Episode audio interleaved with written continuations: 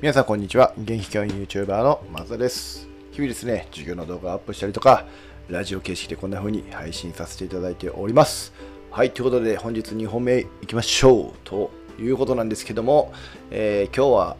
2本目は確かお金の使い方ですね、えーお金の使い方についてお話ししたいなと思います。では本題に入る前にお知らせを2つさせてください。えっ、と、実はこれ先ほど終わりましたが、えー実は子供、えー煙突町の寺子屋っていうね、えグループがね、1周年を無事迎えることができました。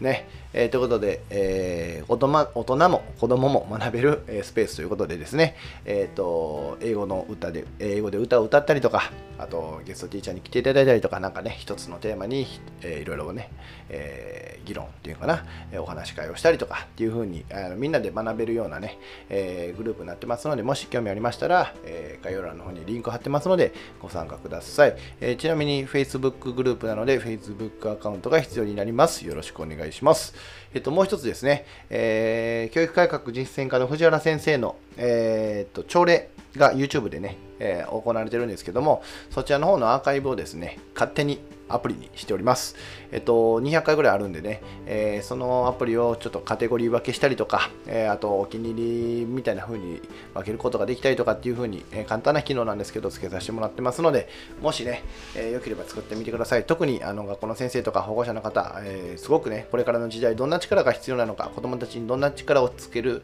えべきなのか、みたいなことが、この藤原先生のね、分かりやすい言葉で、伝えられている素敵な動画ばっかりですので、ぜひともね、ご覧いただけたらなと思っております。はい、ということで、今日の本題に入っていきましょう。お金の使い方について。えっとね、お金の使い方って、あのーなんか、うん、お金を使うことが悪みたいな風にね、捉えられがちなんですけど、お金ってやっぱりこの生活に必ず必要になってくることですし、まあ、僕個人的に言うと、やっぱり毎日ね、使うものですので、やっぱり道具としての、えー利用する、うん方法というか、えーお金の正しい正しいって言い方は正しくないかもしれないですけど、えー正しい使い方っていうのはやっぱり身につけていかないといけないしやっぱり、えー習うようになれろじゃないけど使えば使うほど、え使い方に慣れてくると思うんですね。そしてそのお金の使えるキャパシティというか、うん、正常に使えるキャパってやっぱり人によって違うっていうのが経験値の差なのかなっていうふうに、えー僕自身は思っています。例えばですねえー、とこれはまあ学校の予算みたいな話で言うとですね、えーとまあ、部費っていうものがあってその部費の年間の予算って大体決まるんですよね。でそれがまあ3万円とか5万円とか10万円とかっていうふうに決まっていくと思うんですけどじゃあ結局の部活動の活動ってその予算内でなんとか収めないといけないよねってなっちゃうとどうしても、限界が来ると思うんですよね。そこで例えば200万円をねポンと渡されたらじゃあそのクラブその100万円をじゃあどうやって使うのかっていう時にもしかしたら今まで10万円しか使ったことない人であったら100万円の使い方が分からなかったりとかじゃあこれ100万円やったら分かるぞっていう人はじゃあ例えばポンと1億円来た時にはじゃあ使い方が分からなかったりっていうふうにえー、とお金のね使えるキャパシティっていうのはやっぱり使い方を知ってるかどうか。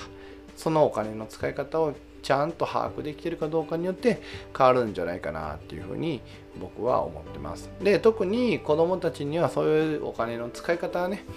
に対しても、うん、教えるって言い方は正しくないですよ、え経験させてあげるっていうような取り組みっていうのが必要なんじゃないかなと思っててそれこそ例えばじゃあ予算5万円で、え1年間の部費を使うとじゃあ何にどれぐらいのお金を使いますかっていうので例えばね子どもたちと一緒に相談し合って例えば6000円じゃあボール代に使おうとかえー、とここの遠征に行くためにはこんだけの交通費が必要だからこんだけ使おうとかね、えーこのこういうのを組み立てるためにはこんだけの予算が必要だよね。でももしかしたら交渉でこんな風に安くなる。1万円のものが5800円で済むかもしれない。じゃあ4200円浮くよね。4200円浮いた分じゃあこうやって使おうみたいな風な、えー話し合いとかね。やっぱりこうやってお金を使うためになんかいろんな試行錯誤するたすることによって子供たちの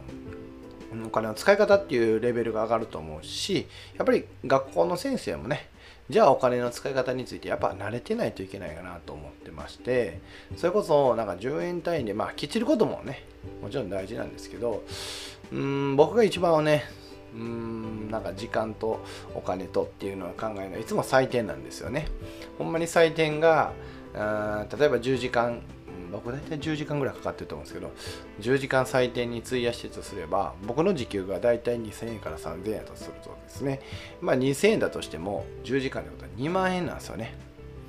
だ僕のこの2万円10時間っていう価値をじゃあどっかに回収することができたら僕は2万円払うことで10時間の時間を得ることができてでその10時間でまた別のね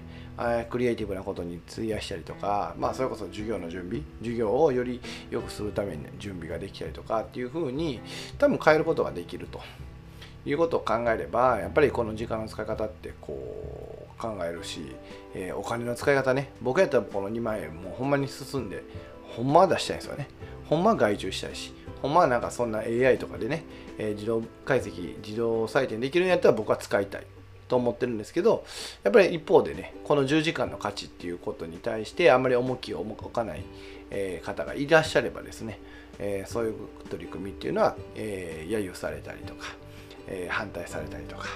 え AI やったら導入できなかったりとかっていうふうにつながると思うんですよね。だからその辺のやっぱりお金の使い方っていうことはやっぱり先生も学んでいく必要があるのかなっていうふうに思うしうんやっぱり一番そういうのをね子どもたちに伝える立場の人間としてはですね、えー、やっぱりお金を使おうよというところをねやっぱり思っています。なんで、まあ、もちろん、えー、貯金もまあ大事かもしれない。ね、最低限自分の軍資金というか、うん、自分自身の人生を歩むための運用資金っていうのはやっぱり貯金する必要があるし、ね、その中でじゃあ残ってるものはなんか自己投資投資という形で自己投資をしたり時間に投資したりとかあとは株式に投資したりとか、えー、投資信託で投資したりとかっていうふうにね、えー、なんか使い方考えて、えー、違う使い方をしてみてもいいし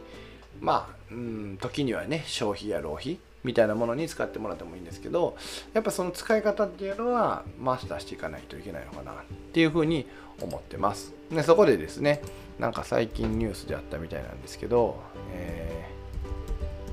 ー、経産省やったかな。ちょっと待ってくださいね。今調べてます。補助金ね。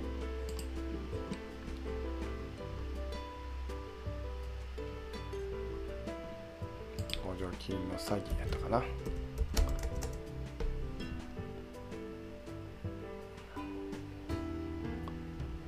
あのキャリあ4日前ですねこれね。キャリア官僚の人たちがですね給付金詐欺っていうものをしたみたいなんですよね。で持続化給付金など、えー、計約1550万円を騙し取ったと。いう疑いでえー、っと被告の名前も出てるんですけど、まあ、28歳のお二人がですね、えー、起訴されましたと。詐欺罪ということでなったんですよ。まさにこのキャリア官僚の方も、うん、お金の使い方すげえ、僕の中ではズボラというか、えー、使い方変やなと思ってて、例えば、えっ、ー、と、百貨店でスイスの高級腕時計を約600万円で購入した。1550万円のうちですよ。1550万円のうち、スイスの高級腕時計を約600万円で購入したというところとか、ね。あとは、あ、家賃の支払いや、えー、タワーマンションの家賃の支払いやギャンブル、交際相手の小遣いとして使われた。ね。いや、わざわざまあ、言うて犯罪ですよ。ね。犯罪を犯して、1550万円ね。を手に入れてじゃあ何に使ったんかって言ったら600万円の時計を買った。消費なんかな？これが投資なんかな？わかんないですけど。で家賃の支払い。でギャンブル。ね。ギャンブルだからもう完全に浪費ですよね。で交際相手の小遣い。これも交際相手に対してどんな小遣いを渡したかわかんないですけど。これで結局使ったと。ね。いうことでえー、どうなんだという話ですよね。じゃあ1550万円ってこれ正しく使ったらですね例えばうんまあ僕は教育者なんでね子供のことに例えば1550万円使えたらパソコンを例えばね10万円のパソコンを150台も寄付できたりとかねいろんな使い方できると思うんですよね。うん、なんでなんかそういう使い方ってやっぱり大事なんだよなっていうまあちょっとね最近知ったニュースなんで改めてね思った次第でございます。ということでえー、先生もですね、お金の使い方を学ぼうというようなテーマでございました。え、こんな風にね、毎日配信させていただきますので、これからもよろしくお願いします。あ、あとですね、ごめんなさい、もう10分過ぎてるので喋っちゃうんですけど、今ね、えスタイフの方でフォロワーをね、えー、表示させてもらってます、プロフィール欄に。よかったらこれ聞いていただいた方、あのプロフィール欄のフォロワーを増やすために、ちょっとフォローしていただけるとすごくありがたいです。これ実験してるんですけど、今165人です。えー、まあ、目指せ200人。ね。えー、聞いていただいている方でもしフォローしていただける方、よかったらフォローしてみてください。こんな風に毎日配信していきますのでよろしくお願いします。では、最後までご視聴ありがとうございました。これからもよろしくお願いします。では、またね